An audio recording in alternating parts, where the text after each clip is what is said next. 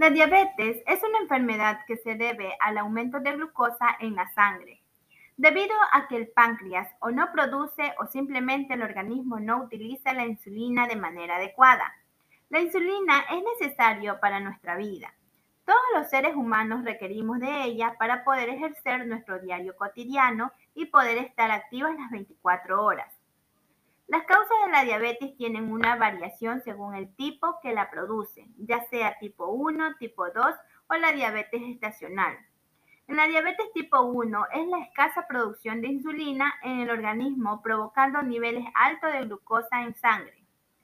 La diabetes tipo 2 se debe a la combinación de una serie de factores genéticos y metabólicos. En la diabetes estacional se da debido a las hormonas producidas durante el embarazo provoca que el cuerpo de la madre desarrolle resistencia a la insulina. Todas las mujeres embarazadas presentan cierta resistencia a la insulina hacia el final de la gestación, en el cual algunas mujeres quedan con esta enfermedad. En los factores de riesgo. En los factores no, modificables encontramos la edad, antecedentes familiares, síndrome del ovario poliquístico.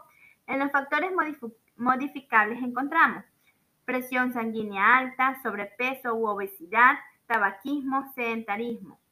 También tenemos las complicaciones, en la cual están la retinopatía, neuropatía y nefropatía.